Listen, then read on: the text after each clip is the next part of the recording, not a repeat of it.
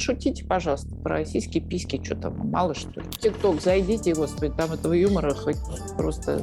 А про войну, пожалуйста, не надо. Если будете шутить про войну, то вы отправитесь в места не столь отдаленные, да.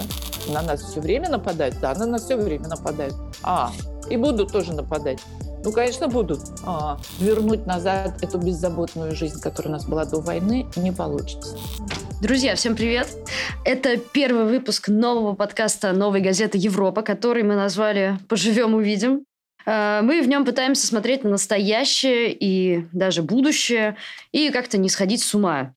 А, этот подкаст, он не про отрицание реальности, но про то, как мы в этой реальности живем и будем жить дальше. А, первой героиней «Поживем увидим» стала телеведущая, актриса, общественный деятель Татьяна Лазарева. Мы этому очень рады. Татьяна, здравствуйте. Здрасте, здрасте. Очень прям это ответственно, что я героиня. Это радостно для нас. Э, расскажите, пожалуйста, как вы вообще? Как, как дела? Удалось, удалось ли как-то освоиться вообще в этой ну, так называемой новой реальности? Все время говорю об этом, постоянно говорю и думаю, и каких-то, кого могу, поддерживаю из всяких друзей, подружек, угу. а, потому что действительно важно как будто бы сделать вид, что ничего нет, и продолжать угу. жить. Но, с другой стороны, э, чудовищное сопротивление внутри, ну, не знаю, у меня, например, Э, к тому, что я должна забыть о том, что идет война, к тому, что я должна привыкнуть, что это вот теперь данность, с которой мы будем жить, ну, где там идет война, знаете, как мало ли, что там в арабо-израильском конфликте происходит 40, э, дай бог памяти, какого года. Пока, пожалуй, самая большая сложность – это именно вот mm-hmm. это в себе как-то сочетать и не сойти с ума, и не раздвоиться, да. Mm-hmm. Конечно же, сохраняя себя, да, вот с этой, мы постоянно с этой маской на лице из самолета живем уже да, да, сначала на себя, потом... На да. себя я все надели ага. и носятся в этой маске, и там ничего не видно, ну хотя, да, дышать легче.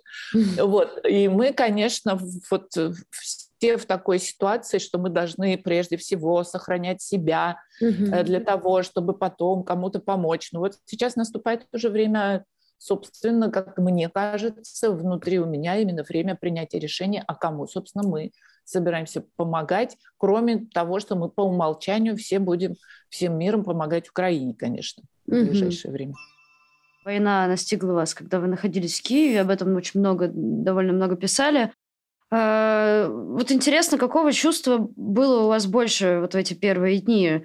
Понятно, что это спектр, но все-таки, может быть, можно как-то представить себе, это был страх или это было все-таки какое-то разочарование, ненависть, не знаю, несправедливость. Вот что, что преобладало? Особенность моей ситуации заключалась в том, что я оказалась внутри. То есть, слава богу, не внутри прям самих таких каких-то действий, но внутри той страны, на которую напала моя страна. Вот это, пожалуй, было из эмоций. У меня было, так сказать, кроме ужаса да, и неспособности справиться мозгом с ситуацией, у меня было прежде всего удивление, а какого, собственно, какого, почему я здесь оказалась, да, вот в этот день именно почему-то вот ты, Таня, оказалась здесь. Окей.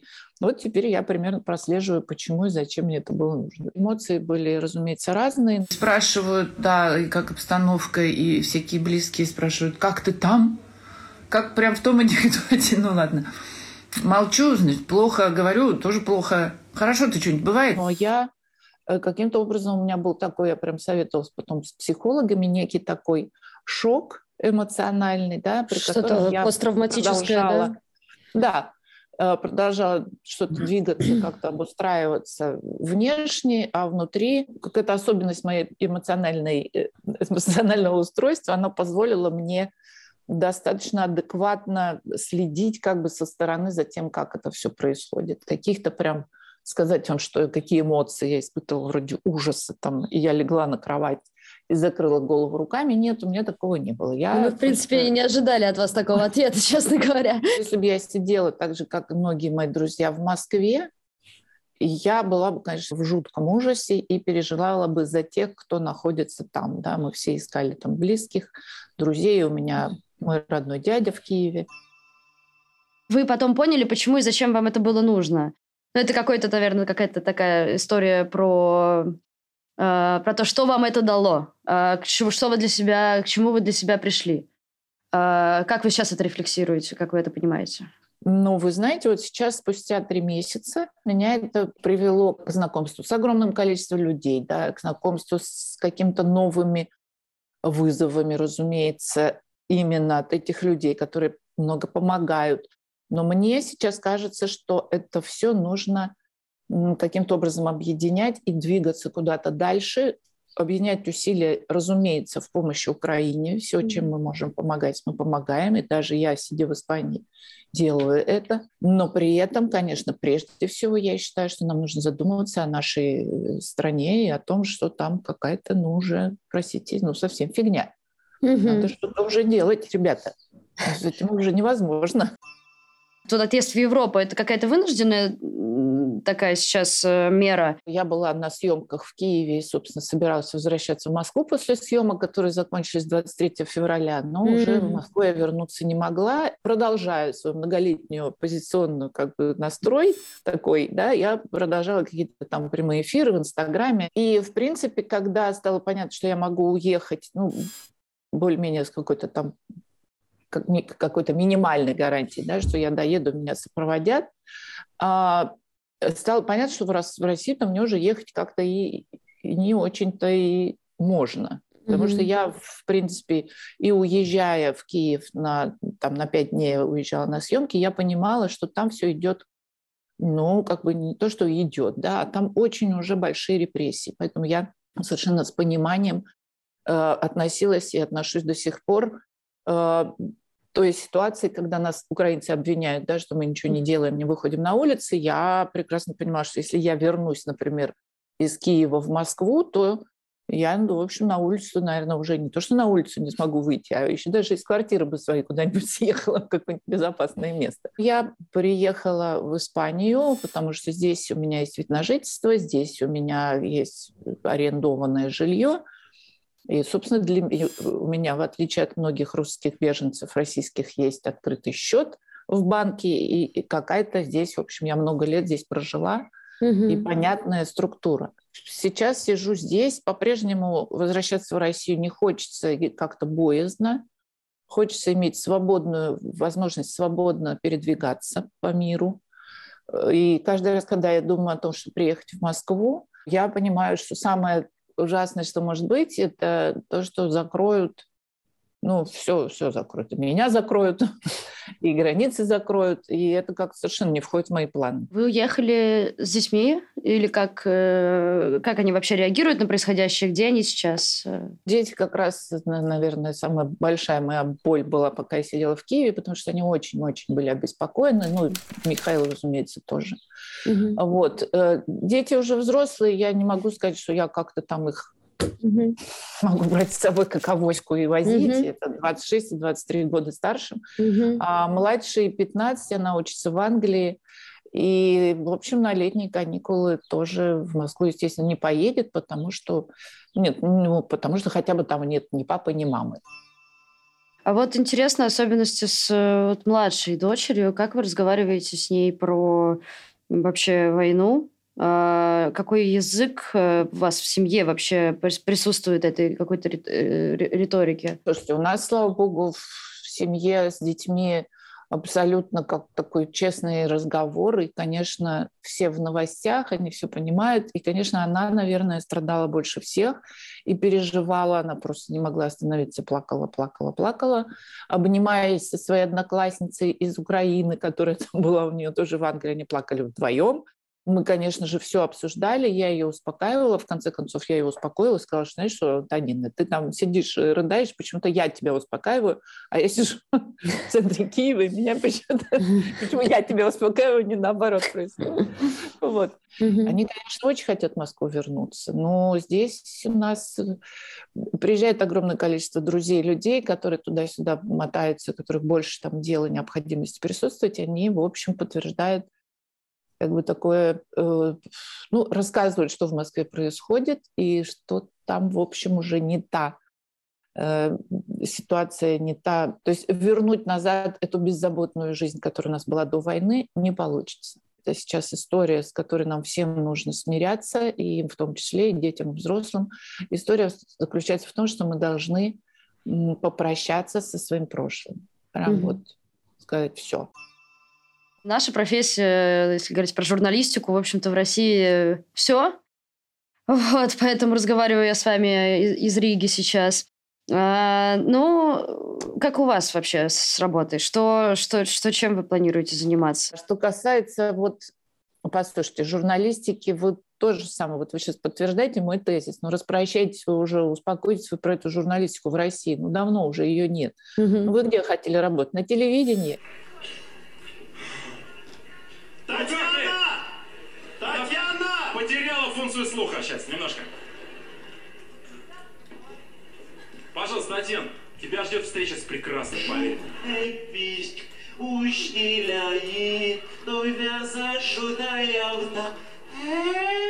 С 2012 года я не работаю на телевидении. Я сейчас с ужасом думаю, ребята, вот если бы я действительно продолжала бы работать на телевидении, ну, понятно, что я до, до сегодняшнего дня бы там точно не додержалась бы, и меня бы не додержали. Но, come on, ну, какое, забудьте вы, блин, про этот мох на деревьях с северной стороны, ну все, давайте уже, ну посмотрите, мы с вами разговариваем, тысячи каких-то просмотров, тысячи возможностей, журналистика будет всегда продолжать жить, и ей давайте найдем новые способы. Э, да, это больно, да, это сложно. Конечно, удобнее сидеть на какой-нибудь радиостанции и работать, там получать за это зарплату. Нифига, сейчас мы немножечко подучимся, да, немножечко будет тяжело, э, все затянут пояса, во все стороны границы Российской Федерации. Внутри тоже затянут, но они привычно затянут, скажем. Как это мне ужасно нравится риторика. Ничего, типа, потерпели, войну прошли, еще потерпели. Не, ну окей, кому, конечно. Но мы-то не просто терпеть должны, да, мы должны чуть-чуть э, собраться, набрать воздуха и начинать новую какую-то жизнь. Пусть там э, то, что было старое, останется. Пожалуйста, пусть они все смотрят телевизор, они все смотрят. То есть, представьте себе, страна, в которой совершенно нет доступа к э, какой-то, какому-то другому взгляду. Это же дико интересный эксперимент да, сейчас происходит. Пожалуй, с начала года у меня был YouTube-канал, который в конце декабря мне как-то уже стало не очень понятно, э, что дальше делать и двигать. Э, слава богу, у меня есть прекрасная особенность делать только то, что мне ну, как нравится. Как только мне что-то нравится, у меня начинают гореть глаза, все, я... Ну, это у любого человека так, я думаю, да, ты не видишь вижу цель, не вижу препятствий, но при этом важно, конечно, чтобы тебя это очень перло и конечно. хотелось. У меня сейчас пока такого нет, но что-то вот буквально, вот я специально поехала, ну, как воспользовалась возможностью поехать на эту конференцию антивоенного комитета, которая была сейчас в Вильнюсе, а, посмотреть, что как, это было поучительно. Я поняла, что конференции вообще я на них давно не была, еще столько же не буду, потому что хочется какого-то действия, да, и вот то, что там было предложено, хотя бы какая-то конкретика, что, чем помочь россиянам которые вынуждены были бежать от режима за рубеж. И здесь они тоже подвергаются жесточайшей дискриминации, потому что им говорят, так, вы русские, идите отсюда, вы войну развязали, пока не до вас, знаете. Угу. А людям-то жить как-то надо. Вот это мне показалось какой-то правильной идеей. Э, я в эту сторону буду смотреть. Э, но там там, собственно, без меня есть кому заниматься этой идеей, возможно, что-то еще. Я все больше прихожу к мысли, что прежде всего меня беспокоит, конечно, подрастающее поколение нашей mm. страны, за которое всегда страшно э, родителям и взрослым, но сейчас еще страшнее. Какая сейчас будет массированная атака на популяризацию э, патриотизма, да, любви к своей, да, в школах, в детских садах, вот это вот все мы видим эти все. О, это жутко совершенно, да. С детьми, которые ходят в костюмах боевых самолетов. Вот. А, поэтому все это, я уже давно об этом делаю, думаю, да, как, как правильно поступить, кого воспитывать, родителей или детей, да, кого, ну, не воспитывать, кого поправлять, направлять и кому рассказывать что-то. Я, в общем, к сожалению, поняла за последние годы, что с родителями это делать бесполезно, это уже взрослые люди. А вот э, как-то поддерживать детей э, очень-очень важно. С образованием у нас какой-то полный швах в стране происходит, в том числе происходит, в том числе с патриотическим образованием, совсем с каким угодно. Это удивительно, как это быстро эта система просто на глазах вот так и разрушилось. А как в России с юмором дела? В России все прекрасно с юмором, вы что? Не, ну серьезно, это сейчас тоже какая-то история про то, что, ну, какой юмор в России, как вы говорите, ну, какая журналистика? Всем же было понятно, что ее больше нет. Какой юмор? Он где-то там в новых формах, или как это происходит? Люди, журналисты же остались, и журналистский интерес остался, и всегда останется. Это просто любопытство человеческое, да, он всегда будет, его никуда не убить, это всегда будет существовать. Так же, как и юмор, да. Если мы говорим про возможности проявления, то есть явление этого понимания, этого понятия, там, журналистика или юмор в, в мир, да, то оно может быть вот разными способами. Юмор, так же как и любопытство, оно никуда не денется у людей, уж у русских точно. Сам юмор как проявление, оно же, посмотрите, сколько там, опять же, его в Ютьюбе все равно, да, ну, другое дело, что в России сложно сейчас иметь доступ ко всем этим инстаграмам, тиктокам mm-hmm. и, и прочему. И потом, ну, послушайте, юмор, это мы с вами говорим о том, что юмор, юмор, мы же имеем в виду сатиру, а ну, так юмор, вон в тикток зайдите, господи, там этого юмора хоть просто часами можно сидеть и потреблять. А по поводу сатиры конкретно, если говорить, да, пути стали более сложными, но она тоже никуда не делась. Все, в общем, те же самые стендаперы, которые говорили об этом, э, продолжают об этом говорить, те, которым нечего терять, да, скажем так, те, которым запретили, и был конкретный, естественно, я представляю себе, что это было, и так по слухам примерно знаю, что там, в общем, людям говорят, говорят, что, ребят, вы давайте сидите и молчите, тогда все будет хорошо у вас. То есть, ну, не высказывайтесь на эту тему. Ну, шутите, пожалуйста, про российские письки, что там, мало что ли. Вот. А про войну, пожалуйста, не надо. Если будете шутить про войну, то вы отправитесь в места не столь отдаленные. Да? Поэтому все, кто имеет в себе силы противопоставлять себя системе, да, э, они это делают. Кто имеет возможности уехать из страны и продолжать этим заниматься, это делают у кого есть э, обязанности перед семьей, детьми, родителями и нет возможностей, ну, те остаются там до поры до времени, пока молчат, пока к ним не придут и не скажут, ну вот, помолчали, помолчали, а сейчас у нас руки-то до вас дошли, а теперь давайте говорить. И говорить вы будете вот так, так и так.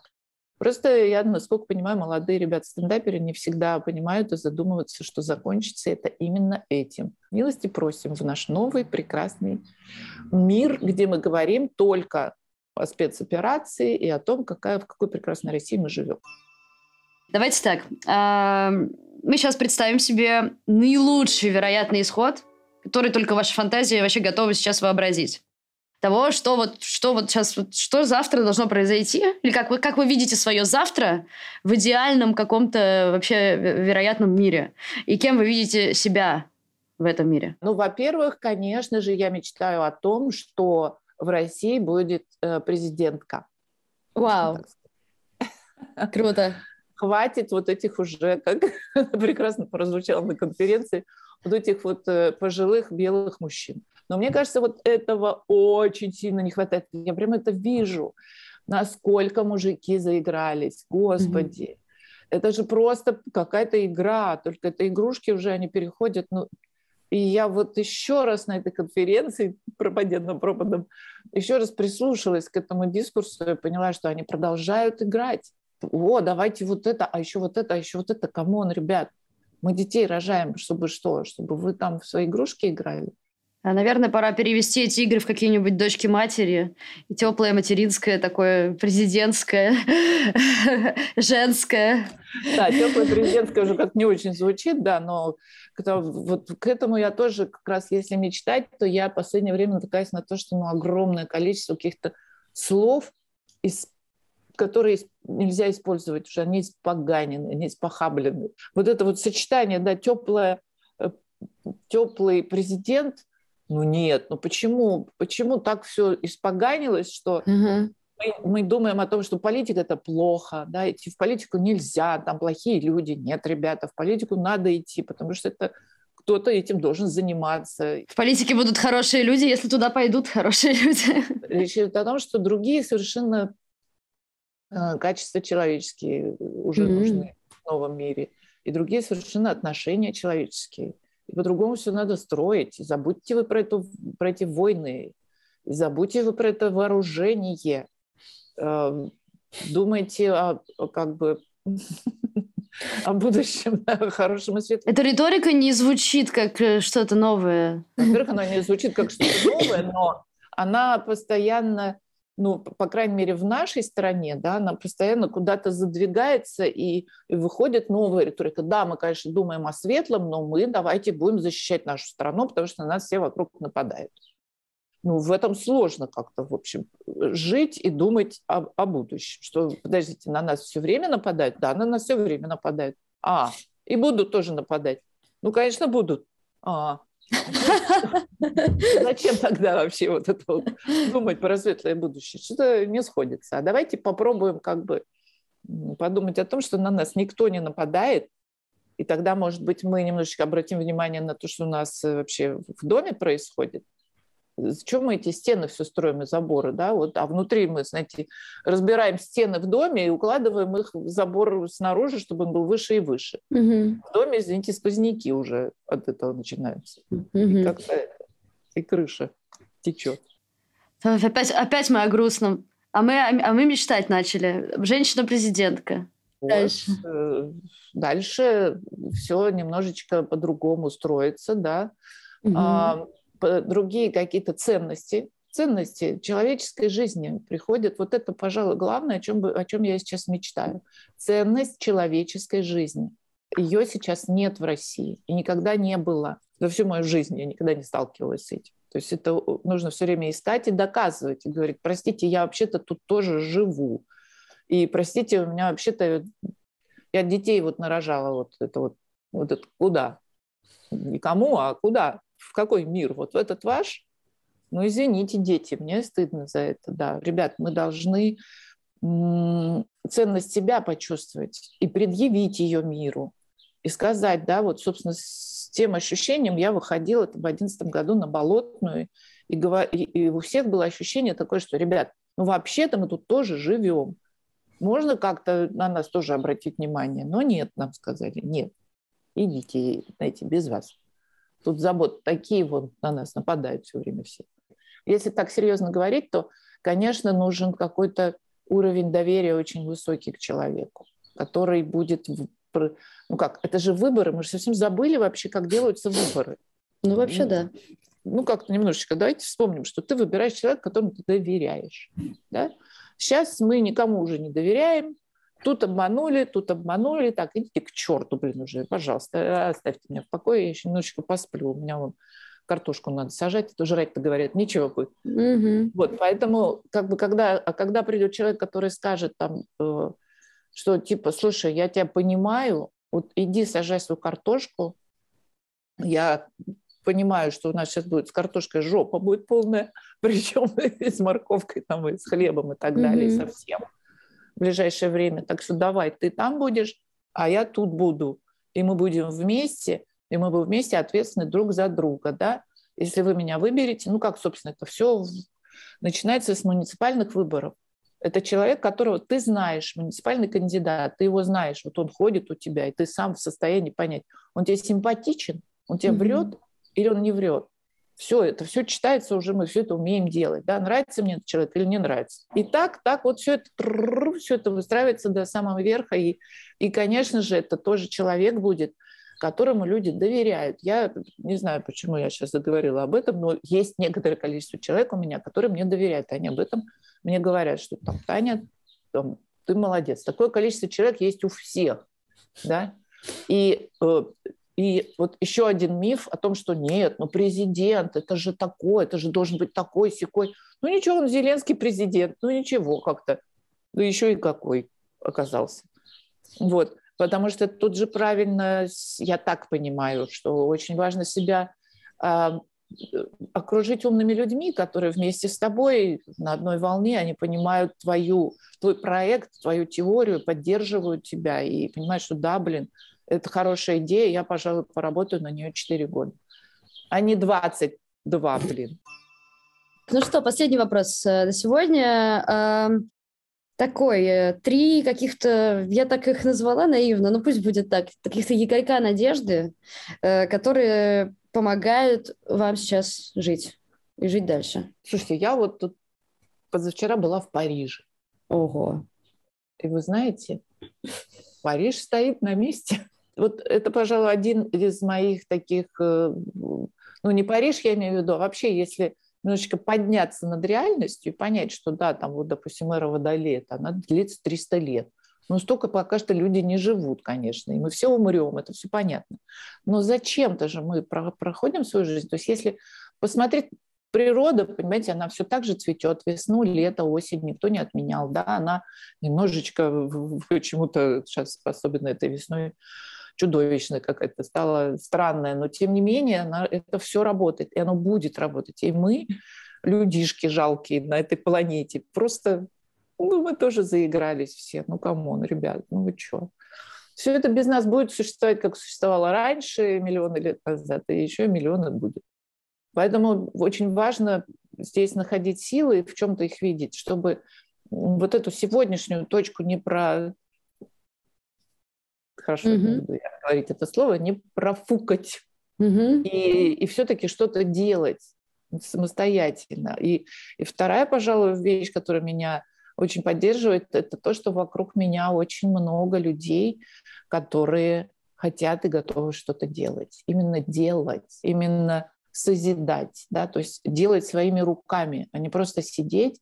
Таких людей, конечно, тоже дофига. Россиюшка наша матушка постаралась для того, чтобы воспитать как можно больше людей, которые боятся смотреть куда-то. Они вот так вот сидят, смотрят так, так, так. Не-не-не, я тут вот с картошкой, вы там это сами. Угу. Очень, это очень удобно. Слушайте, эти люди, которые сейчас живут в России, которые не хотят задумываться, которые приучили к тому, что они должны быть удобными для того, чтобы ими руководить хотите, управлять ими. Ну, такие они живут. Да бога ради, пожалуйста, успокойтесь. Вы сами все поймете, если не вы, то ваши дети, все нормально. А вот люди, которые неугомонные, да, которые сейчас хотят дальше что-то делать, это те люди, которые внушают в меня надежду и дают мне тоже очень много сил. Вот на такой прекрасной ноте мы заканчиваем наш первый эпизод нового подкаста «Поживем, увидим». А, мы надеемся, что вам понравился такой формат. Пишите комментарии, любые пожелания, предложения, восторги тоже принимаются. Пальчики вверх, подписки на канал, все это нам очень сильно поможет, и мы этого очень сильно ждем. А еще нас можно найти на всех подкаст-платформах, и там тоже поставить лайк, написать отзыв. Друзья, пожалуйста, это три секунды вашей жизни и плюс миллион к нашим настроениям. С вами была Новая газета Европа. До скорого.